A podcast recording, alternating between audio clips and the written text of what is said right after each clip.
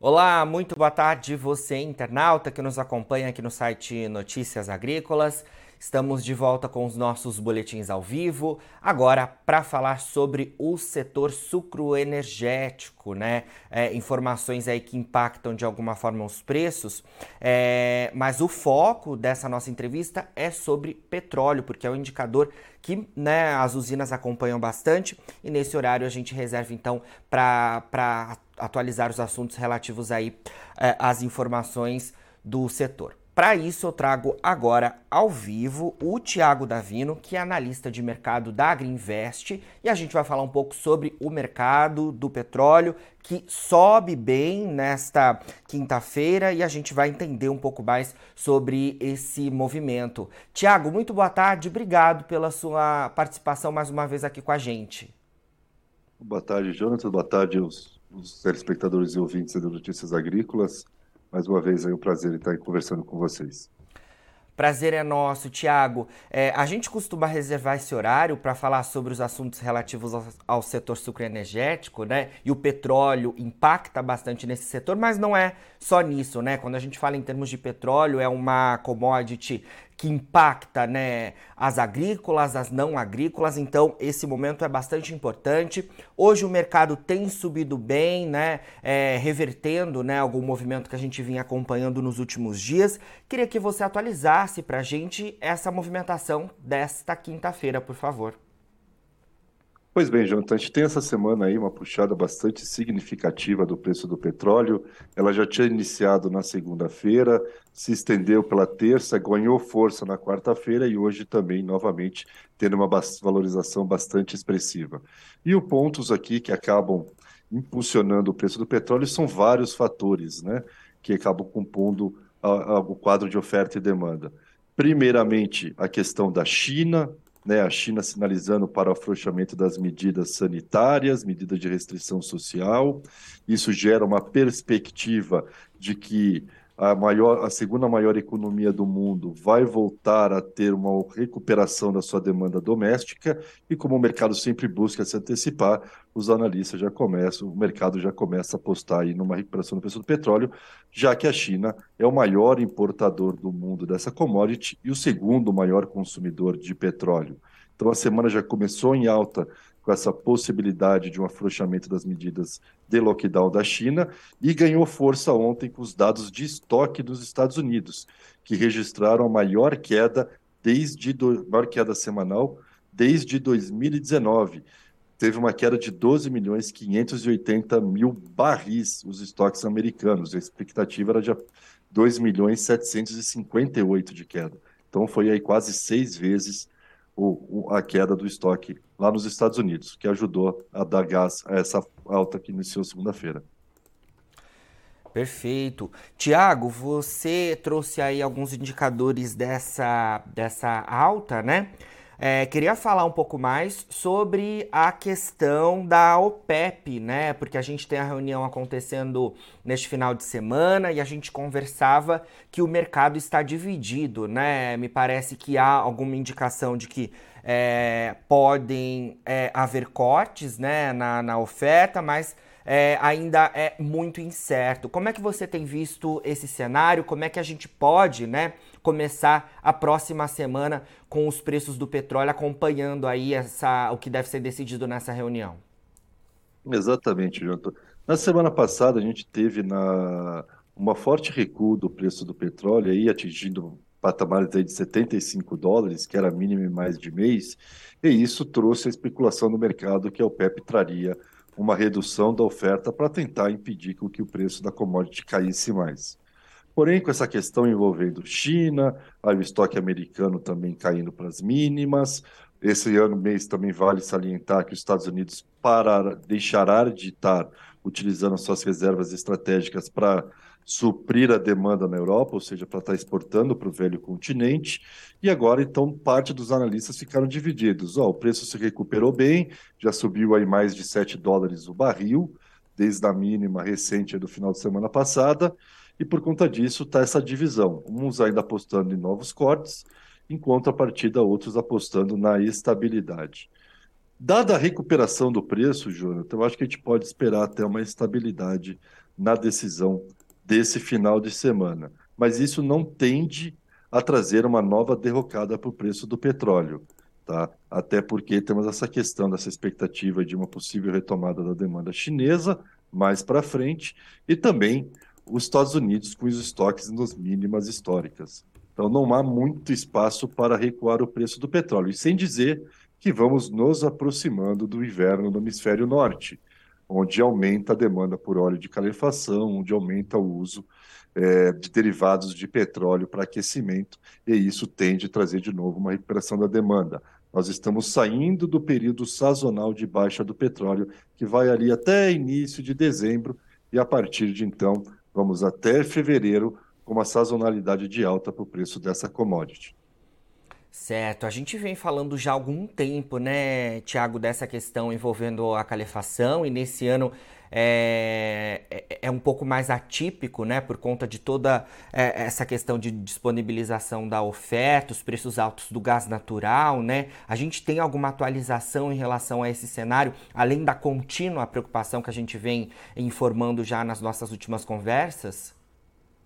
Olha, o, nos últimos meses a Europa, e especialmente a Alemanha, tem feito um trabalho muito grande para economizar o consumo de gás natural né? Uhum. Que eles também utilizam lá para a questão aí de, de aquecimento. É, e isso gerou realmente uma melhora dos estoques no velho continente do gás natural, só que ele tende a cair rapidamente agora a partir do mês de, de dezembro. Certo. Então não muda a perspectiva de trazer uma pressão de alta para o preço do petróleo agora para a virada do ano, especialmente ao longo de janeiro, quando ganha força o inverno no hemisfério norte. E aí, Jonathan, tudo vai depender da intensidade que virá esse frio. Se for realmente muito intenso, maior vai ser a demanda, mais pressão de alta para os preços. Se for um pouco mais ameno, aí a coisa pode dar uma acalmada. Mas a tendência é a gente ver uma pressão de alta para o preço do barril do petróleo no começo desse 2023. Tá certo. Bom, um outro ponto importante que você já trouxe, mas vamos conversar um pouco mais, é a questão China, né? No início da semana e na semana passada, é, muitas preocupações relativas à demanda, porque a China importa muito petróleo, né? Utiliza muito, né? É, muito petróleo, melhor dizendo. É, e lá tínhamos né, a questão de preocupação com, com a questão da demanda por lá, né? Porque a gente via é, os protestos acontecendo, né? E o mercado estava bastante preocupado com isso. E me parece que agora, mais recentemente, houveram algumas restrições ali e que há alguma é, expectativa maior em relação ao consumo. Como é que você analisa as informações que, que estão vindo lá da China? Pois bem, Jonathan e ouvintes, o que nós estamos observando ali com relação ao gigante asiático é até uma mistura de, de, de, de expectativas. Né? Semana passada a gente observou um contínuo aumento de número de casos de Covid, o governo chinês né, endurecendo as medidas de restrições sociais, né, aumentando o número de cidades em lockdowns, né, 30% aí praticamente do PIB da cidade, do, do governo da, China estava em lockdown na semana passada. E aí tivemos aquele evento infeliz nesse final de semana, no sábado, de faleceram, infelizmente, 10 pessoas no prédio residencial. Isso acabou gerando estopim, uma grande insatisfação por parte da população chinesa, que foram às ruas né, reclamar e protestar contra as medidas do governo e até pedir a renúncia do premier Xi Jinping, que acabou de ser nomeado para mais um mandato de cinco anos, o terceiro mandato dele. E tudo isso gerou uma expectativa no início dos negócios na segunda-feira, de que falou, poxa, o povo foi para as ruas se manifestando contra o governo, por ser uma ditadura, o governo vai enrijecer mais ainda as medidas para mostrar a sua força. E aí acabou vindo a surpresa. Na terça-feira, né, o órgão de saúde da China anunciou que, buscando trazer um alento à demanda da população insatisfeita, vai buscar acelerar o processo de vacinação com os idosos acima de 80 anos, especialmente, e também entre os 60 e 79 anos. E o porquê dessa sinalização para essa, essa faixa etária da população? Porque são as pessoas que menos se vacinaram na China.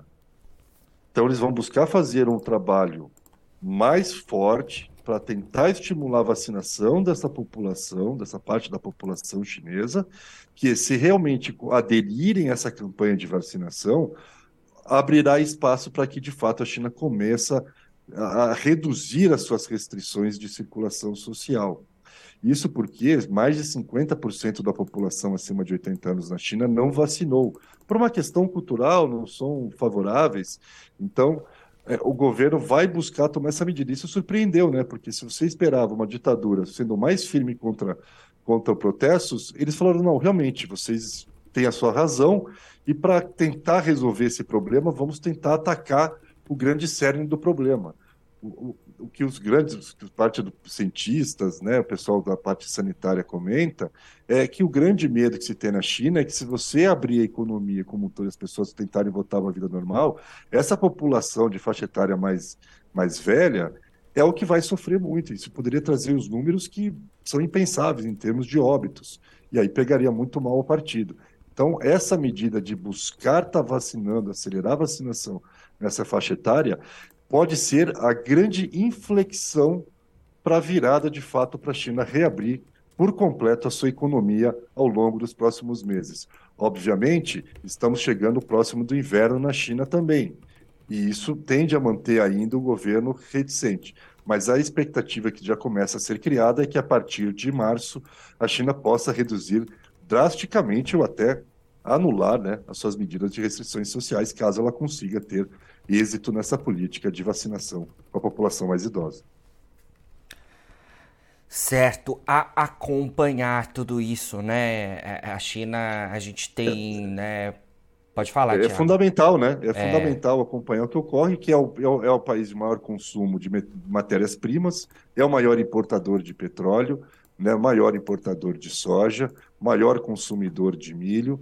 Então, Quanto mais próximos estivermos de uma reabertura da economia chinesa, melhor tende a performar esses ativos, porque há uma demanda muito reprimida na China. Assim como ocorreu nos Estados Unidos nos anos 2020 e parte de 2021, quando as pessoas ficaram dentro de casa, saindo pouco, houve um forte aumento da poupança das famílias americanas. E o mesmo se observa na China.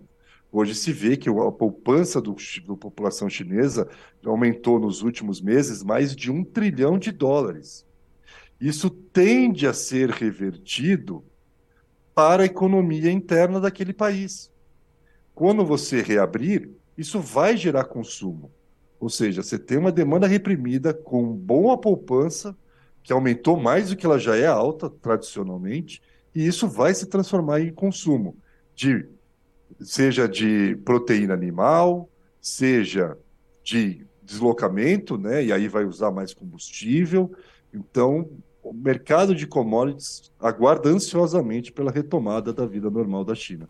Mas isso ainda está um pouco distante, mas já há uma luz no fim do túnel.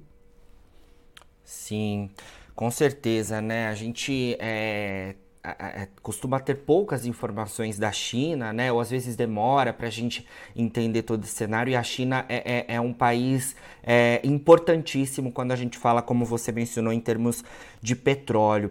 Outro país importante que o mercado acompanha, né? Principalmente agora com a guerra entre Rússia e Ucrânia é os Estados Unidos. Você já trouxe na nossa introdução a informação de ontem em relação aos estoques por lá, né? É, a gente teve uma queda nos estoques de petróleo bruto dos Estados Unidos na última semana. Eu queria que você comentasse um pouco mais para a gente e trouxesse esses números também relativos aí ao cenário de combustíveis lá no país, porque também é, é um fator que tem movimentado os preços, né? Exatamente. E até acaba tendo uma contradição em relação a isso, sabe, Jonathan?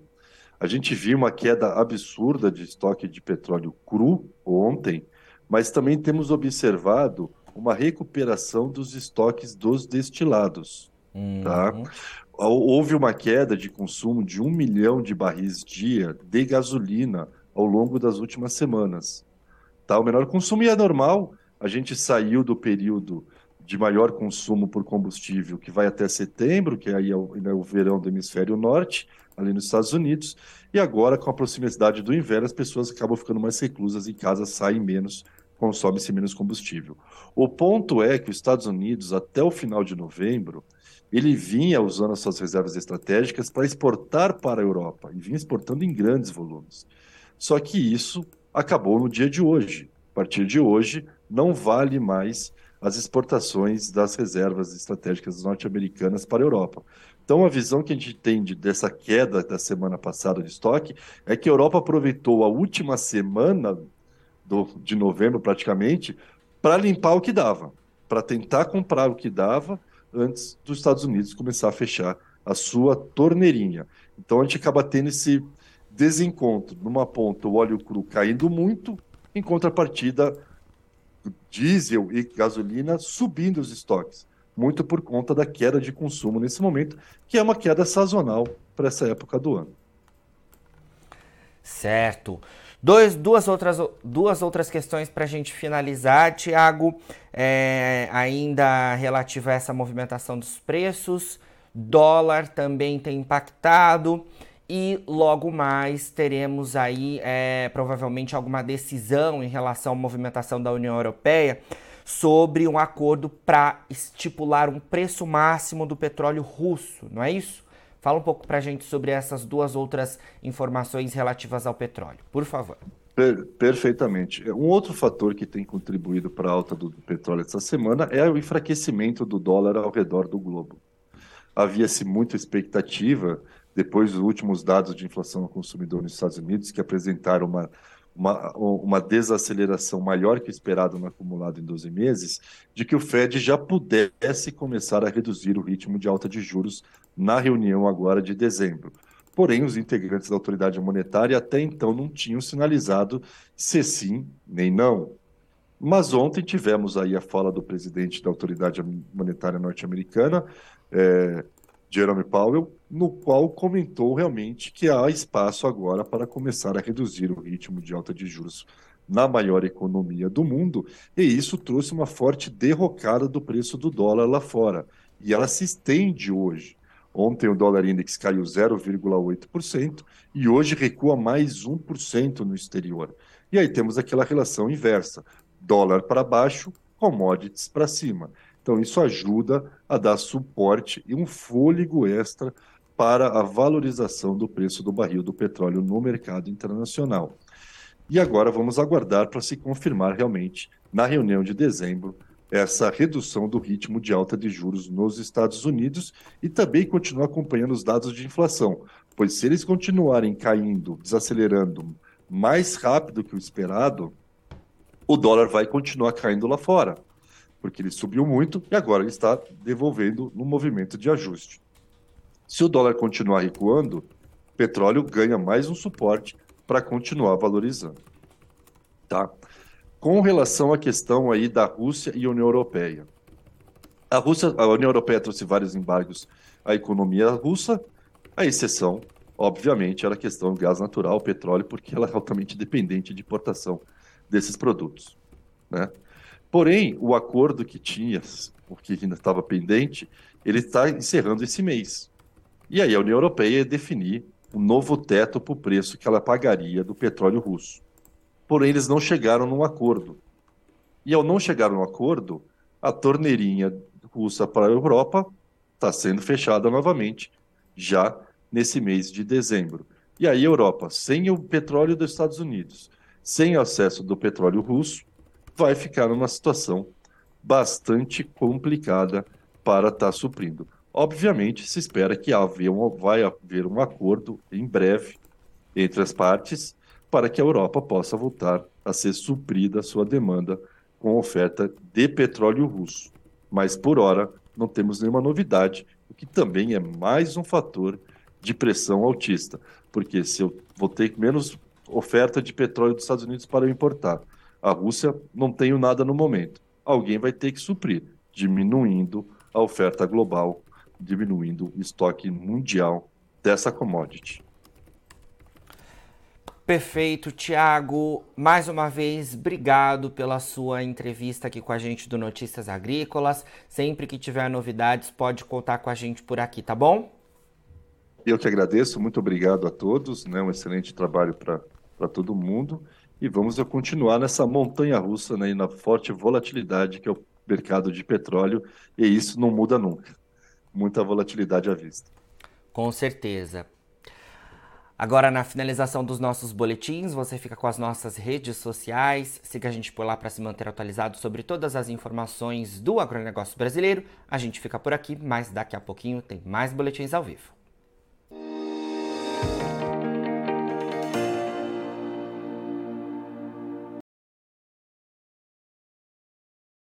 Participe das nossas mídias sociais no Facebook Notícias Agrícolas, no Instagram, arroba Notícias Agrícolas e em nosso Twitter, arroba Noteagri. E para assistir todos os vídeos, se inscreva no YouTube, na Twitch, no Notícias Agrícolas Oficial.